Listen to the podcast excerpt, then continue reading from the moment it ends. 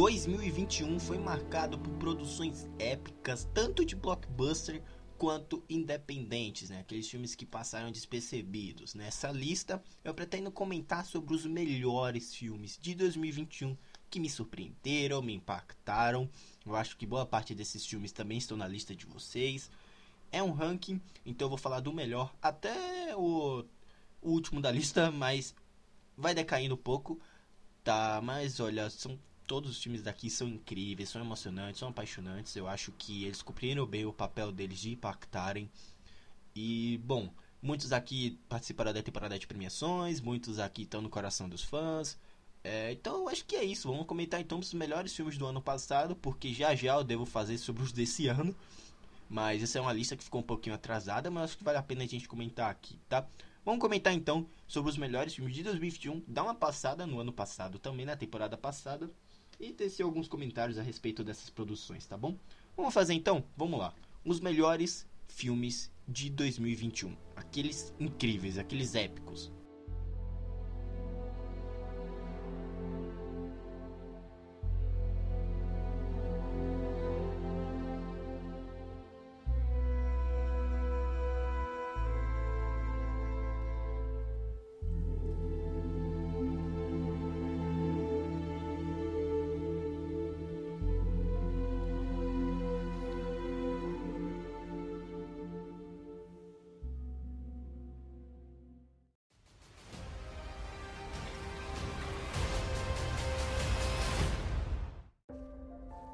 Essa aqui é boa. Alguns sugerem que os poderes de Parker incluem a habilidade das aranhas macho de hipnotizar as fêmeas. Para, fala sério. Sim, Milord Aranha. a gente pode passar o dia aqui em cima. Tá uma loucura lá embaixo. Está aí, amigos. O Homem-Aranha é o Peter Parker. Olha só, não fui eu que matei o mistério. Foram os drones. Os drones que são seus. Você não se sente nem um pouco aliviado? Como assim? Agora que todo mundo sabe, não precisa esconder nem mentir para as pessoas. Só para constar, eu nunca quis mentir para você. Mas como contar para alguém que você é o Homem-Aranha? Agora todo mundo sabe. Mas o problema não sou eu. Tem muita gente se machucando. Agora eu tô pensando em como eu vou resolver isso. Então, Peter, a que devo o prazer? É, desculpe incomodar, senhor. Por favor, nós salvamos metade do universo juntos. Eu acho que não tem pra que me chamar de senhor. Ok, Steve. É esquisito, mas eu vou deixar. Quando o mistério revelou a minha identidade, a minha vida virou de cabeça para baixo. Eu queria saber se isso poderia nunca ter acontecido. Strange, não use esse feitiço. É perigoso demais. Tá bom. Não vou usar.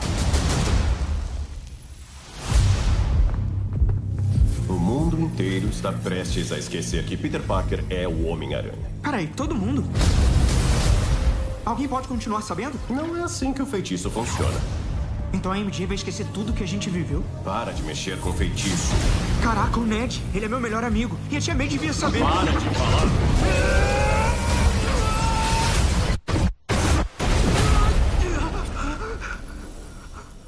O que aconteceu? Mexemos com a estabilidade do espaço-tempo. O multiverso é um conceito amplo e é assustador como sabemos pouco sobre ele. O problema é que você está tentando viver duas vidas diferentes. E quanto mais continuar assim, mais perigoso ficará.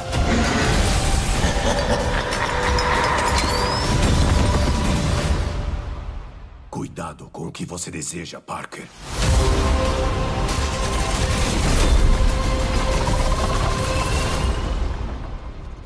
Olá, Peter.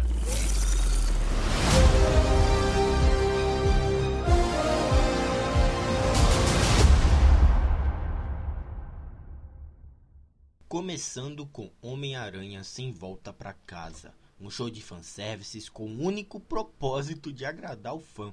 Aquele fã que teorizou, que se mordia de ansiedade, que sempre adorou os antigos atores e que consequentemente adorava as clássicas e aclamadas histórias do Teioso nas mãos do Stan Lee. Homem-Aranha Sem Volta para Casa é o filme mais especial do ano, mesmo que não seja o melhor. o responsável pela volta de boa parte dos cinéfilos às salas escuras e frias de cinema e que conseguiu se segurar como o maior e mais importante filme de 2021. É lógico que tem problemas, mas sim, não tira o fato do épico espetacular que a Marvel nos presenteou em dezembro do ano passado. Passando aqui, eu coloco que para mim foi o melhor filme de 2021, na minha opinião, tá? Que é o Tic Tic Boom. Para mim, ele é um filme que não precisou ser blockbuster para ter um show de narrativa, uma belíssima atuação, música chiclete, sabe? Que dificilmente vai sair da sua cabeça.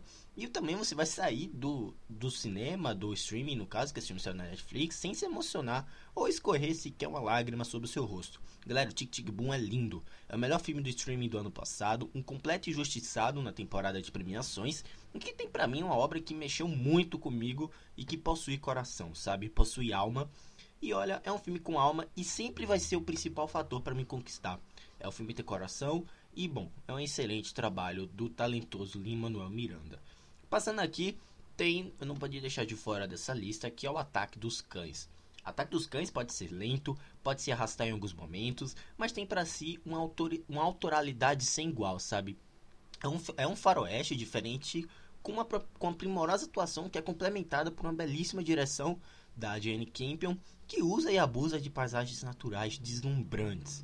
A fim de construir uma das obras mais originais do gênero, O Ataque dos Cães tem muito a ensinar a uma comunidade conservadora preconceituosa. Eu adorei Ataque dos Cães.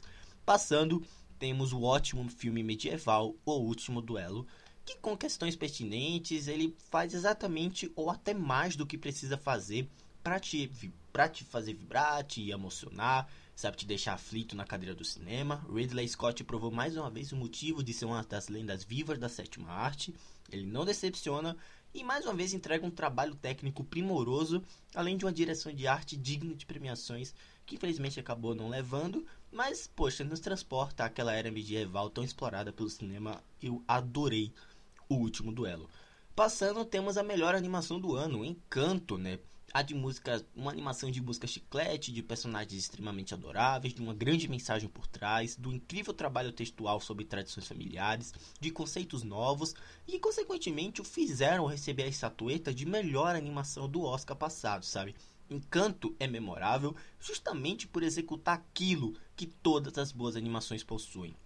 Dos personagens aos subtextos, o filme se sustenta como nunca e se torna memorável, pelo menos para mim, tá? E, poxa, muitos que deram o play, que tiveram a oportunidade de assistir, devem concordar comigo. Encanto é sensacional.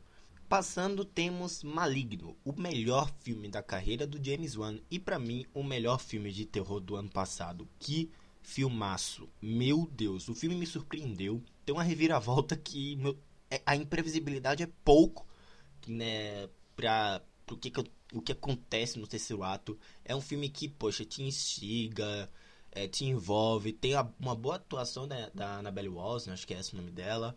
A direção do James Wan é tão inventiva, né? A forma como ele enquadra algumas cenas, como ele compõe usando as cores, é, às vezes saturado. Poxa, que, que filmaço, gente. Eu adorei Maligno. Muita gente não gostou, é um filme totalmente divisivo, eu entendo. Polêmico também, mas as temáticas que ele traz, né? A forma a forma moderna que o James Wan compõe uma história até o terceiro ato pode ser dada como genérica é sensacional. Eu adorei Maligno, um dos melhores filmes do ano, para mim, o melhor filme de terror do ano, tá? Passando então, temos Luca, que prova que nem sempre precisa entregar um filme profundo e completamente metafórico, né? Uma animação que não precisou fazer, na verdade, que não precisou mesmo é ser tão grandioso metaforicamente como foi o Soul. Né? Mesmo que ainda existe espaço para uma discussão importante e comovente, ainda assim o longo exala alegria, sabe? Exala, exala cores, suavidade, pureza, inocência e, e principalmente simplicidade. Eu acho que o diretor busca com maestria os bons tributos ao próprio cinema italiano, explorando suas memórias da juventude em um filme de grande carga emocional. Luke é um filme feito com amor, sabe, galera? Com o coração. Dos próprios idealizadores envolvidos, né? E também acho que serve como um abraço a quem busca uma leve e agradável experiência de selo Pixar. Eu adorei Luca, tá? Passando aqui, temos Noite Passada em Sorro. Para mim é o oitavo, acho que a gente já tá nessa lista, né? O oitavo melhor filme do ano. O, Ed, o que o Edgar Wright é um gênio, um dos melhores cineastas de sua geração, é brincadeira, tá? Todos já devem saber isso.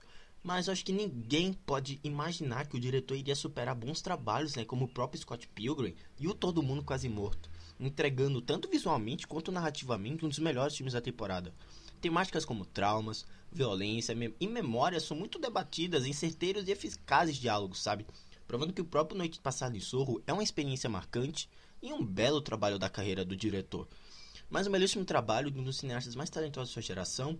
Sem dúvidas, ele é o melhor trabalho de sua carreira, sabe? Eu costumo pontuar assim.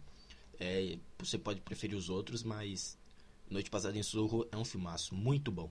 Passando então, indo para o nosso nono melhor filme, temos O Amor Sublime Amor. O novo filme do Steven Spielberg tem para mim um dos melhores musicais já lançados nos últimos anos, por causa desses personagens bem trabalhados, sabe? Essas coreografias vibrantes que marcaram Amor Sublime Amor, com cenários muito bem capturados e um roteiro que nos prende, né? Nos fazendo torcer pelos personagens e principalmente sentir quando os mesmos se encontram em perigo. A tensão, o romance, os momentos musicais, tudo corresponde ao que um gênio da sétima arte consegue fazer de melhor, sabe? No transportar para esse mundo que quer contar. O Amor Sublime Amor emociona, nos deixa apreensivos e principalmente deixa suas músicas grudadas na gente logo após a sua sessão. Um show cinematográfico belíssimo do Steven Spielberg. Passando, vamos dar seguimento aqui à nossa lista de melhores, tem o Spencer, né? Incrivelmente bem atuado pela querida Kristen Stewart, com uma delicadeza e sutileza em demonstrar os detalhes, de uma trama que soube com maestria demonstrar o horror daquele ambiente, e como acaba impactando negativamente a vida de alguém. Um filme íntimo, lento, profundo e totalmente simbólico. Bem filmado, né? A câmera trata os ambientes como labirintos, as dores e as mágoas da protagonista, tudo entrelaçado em um filme original, em um original filme do Pablo, do Pablo Larraín, que dificilmente erra ou pesa a mão, sabe? É um baita filme, um baita filme. Passando, temos o melhor filme da Marvel, será ano passado? Depois do do Homem-Aranha, ou que eu acho, né, que é o Eternos, tá? Da Chloe Zhao. Eu você pode discordar, tá tudo bem, mas o que esse filme me impactou, né, pela busca de originalidade que eu tava que eu tava tendo é surreal, sabe? Ele é lindo, tem uma fotografia bela, mas que se deixa levar por uma lentidão que acaba, por, que acaba frustrando, sabe? Muitos que esperam o próximo blockbuster grandioso da Marvel. Eternos é épico, mas dentro dos seus próprios modos, estabelecendo discussões pertinentes, válidas e inteligentes né, sobre a origem da humanidade e, bom, um belíssimo trabalho da Chloe Zhao que se desponta como o melhor filme da Marvel Studios desde Ultimato, pelo menos até aquela hora. Né? Um filme para os que procuram diferenças né, na saturada fórmula, curtir e apreciar um bom e épico longa de super-herói. Eu adorei. Dando seguimento, vamos, vamos para mais um filme de terror do ano passado, que é o Candyman, né? esse A Lenda de Candyman, sequência e soft reboot de um clássico cult dos anos 90, retornou ao estrelato com ótimas atuações, mais comentário social e um ressignificado ainda maior para a mitologia do Candyman. Temos um ótimo filme da Nia da Costa, acho que ela vai, ela vai fazer o The Marvels, né? E bom, já nos atenta por esse próximo projeto dentro da Disney, que aqui, sabe, com uma hora e meia de um real atual e muito verdadeiro, o Candyman, né, ela consegue criar o Candyman como um símbolo ao que, de, ao que há de pior na atualidade, né? um símbolo enraizado na cultura popular, criado, criado diante ao ódio, à discriminação e que soa como um escape às mazelas enfrentadas pela população negra durante anos. Se a gente levar em consideração todo o trabalho desse soft reboot, temos então um filme necessário que deve permear na cabeça de muitos que ainda temam em falar o nome do mal cinco vezes frente ao espelho. Filmaço, tá? Candyman, filmaço. Acho que tá disponível no Prime Video, se eu não me engano, para vocês darem uma conferida. Passando, temos então o Esquadrão Suicida.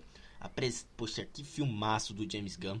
Acaba apresentando um caminho entre o ridículo e o assombroso sob uma espécie de segurança própria e absurda. Temos então uma única e verdadeira obra desse famoso realizador, sendo altamente divertida, anárquica e surpreendentemente tocante, tá? Tais fatos foram apresentados ao fã de super-heróis no aclamado e querido filme Guardiões da Galáxia de 2014, e aqui o filme é tão excêntrico quanto o seu realizador, sabe? O que, poxa, em, o que melhora, né, é, o Esquadrão Suicida esse novo é que o filme ele tem ele traz muito mais absurdo. Acho que é o filme que mais que mais surpreende da carreira do diretor, justamente por ele estar tá meio livre, sabe, por ele ter, acho que essa liberdade que deram a ele para compor esse novo Esquadrão Suicida foi brilhante, né? O que acaba pecando apenas em não ter um antagonista tão carismático quanto um tubarão-rei ou um pequeno inteligente rato. Mas olha, assim como, poxa, uma estranha playlist que inclui inúmeros gêneros, gêneros musicais, essa mistura tinha tudo para ser uma bagunça, tendo a sensibilidade correta para se tornar um dos blockbusters mais divertidos dos últimos anos e para mim um dos melhores do ano passado, um filmaço. Passando, vamos lá para 007 Sem Tempo para Morrer. Um final digno para o melhor James Bond do cinema, na minha opinião. Eu acho que fica pau a pau com o Sean Connery. Mas é um blockbuster de cenas de ação gloriosas, uma volta ao passado emocionante do Bond, mais uma atuação elegante do Daniel Craig. Referências e elementos clássicos da, da franquia aparecem aqui a todo momento. Essa direção é super ágil do Kerry Joji Fukunaga, acho que é esse o nome dele sabe? Nada aqui se torna tedioso ou cansativo, por mais que a duração seja extensa, e a trilha sonora tá mais uma vez espetacular, tá? O vilão pode ser meio brega, mas todos os cenários, as sete pistas, a carga emocional envolvida na narrativa e até os coadjuvantes, todos cumprem um bom papel para um dos melhores filmes do 007. O que para mim é realmente um filmaço e eu preciso ver de novo, tá? Preciso rever esse filme, porque que filme bom, meu Deus, eu adorei. Para mim foi um dos filmes mais mais vibrantes que eu vi no cinema no ano passado.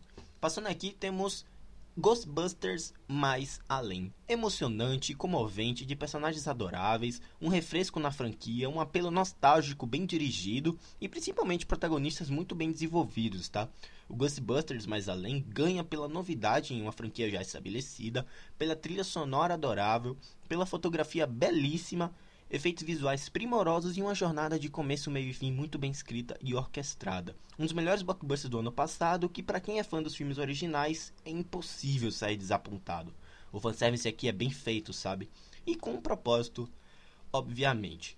Passando aqui, temos então o A Casa Sombria, que coloca a Rebecca Hall como uma das atrizes mais talentosas da geração dela, e eu adoro ela, tá? Pra mim, é uma das melhores atrizes, na minha opinião, é uma das minhas atrizes favoritas, né? Esse que é um dos melhores filmes de terror do ano passado, que, poxa, chegou aos cinemas na metade do ano e acabou trazendo, né, não só uma atuação espetacular, como também uma narrativa instigante, né, repleta de metáforas e que automaticamente o coloca como um dos filmes mais interessantes e diferentes do ano passado. Foi uma grata surpresa o que os futuros projetos de horror, assim como ele, né, trabalhem ainda mais o aspecto visual e narrativo sob uma reta linha, sem nós. Claro que, poxa, envolto de belíssimas e impactantes atuações, sabe? Mas esse filme dá uma aula nesses todos. Que, que filmaço, meu Deus. Adorei o A Casa Sombria. Realmente foi, foi um espetáculo. Se eu não me engano, o diretor desse A Casa Sombria dirigiu Hellraiser, que Hellraiser já está na minha lista de melhores filmes de terror desse ano, de 2022. E esse cara é um gênio. Eu acho que é David Bruckner, acho que é esse o nome dele. Enfim, passando aqui tem Duna, um épico do Denis Villeneuve, um show de fotografia, cenários grandiosos, construção de universo, tudo entrelaçado nessa primeira parte que abraça o grandioso e acerta em cheio. Duna pode não ter personagens 100% bem desenvolvidos, mas essa proposta de introdução àquele mundo aqui é conduzido, sabe, de um modo tão autoral, original, conseguindo fugir de inúmeras ficções científicas já trabalhadas em Hollywood, que é sensacional. Duna adapta um dos livros mais complexos do gênero com maestria e consegue desenvolver muito bem a maioria dos temas que o ator Frank Herbert abordava. Um dos melhores do ano. Fácil. Passando aqui, temos então o In the Heights, que é o Em um Bairro de Nova York, acho que é esse o nome, que ficou aqui no Brasil, né? Que é um, mais um trabalho excelente do Lima Manuel Miranda, que não precisa de muito para encantar, para emocionar e nos fazer vibrar por cada minuto em tela. Se não ficou com alguma música na cabeça após a exibição, tem alguma coisa errada, tá? Contagiante esse filme sobre romance, sonhos e decepções que abraça a originalidade, né? Se tornando um dos melhores musicais do ano passado. Mais acerto do querido Lin-Manuel Miranda, né? Que, poxa, entrega lindas coreografias, letras tocantes. E bom, que, que musical sensacional. Eu adorei, tá? Passando aqui, acho que já tá chegando no final da nossa lista, acho que falta mais cinco filmes, que é o A Lenda do Cavaleiro Verde. Eu tô tentando, né? Só uma pausa aqui. Eu tô tentando dar essa passada por, pelos melhores filmes do ano passado. Porque teve muita coisa boa. Eu acho que. Eu ouso dizer que a originalidade do ano passado estava muito mais presente em alguns filmes do que esse ano, tá? Mas ok. opinião polêmica, opinião divisiva, mas enfim. Passando aqui, vamos falar então sobre A Lenda do Cavaleiro Verde, que ok, tá? Eu entendo que muitos falem que sofre com uma trama tediosa e cansativa, apostando duas horas em um marasmo repetitivo de um homem com seu cavalo em cenários inusitados, mas o diretor aplica uma marca metafórica aqui em uma fotografia tão encantadora que jamais devemos esquecer que, poxa, é um filme catástrofe, sabe? É um filme épico, totalmente intimista, tudo bem, mas é encantador, é belo e é uma grande produção da carreira do David Lowery, que ele já entregou o A Ghost Story também, que é outro filmaço, tá? Tudo bem que esse filme não se encaixa nos padrões de premiações convencionais, mas poxa, um filmão, tá? Realmente um filmão. Vamos falar agora encerrando, né, sobre a família Mitchell e a revolta das máquinas.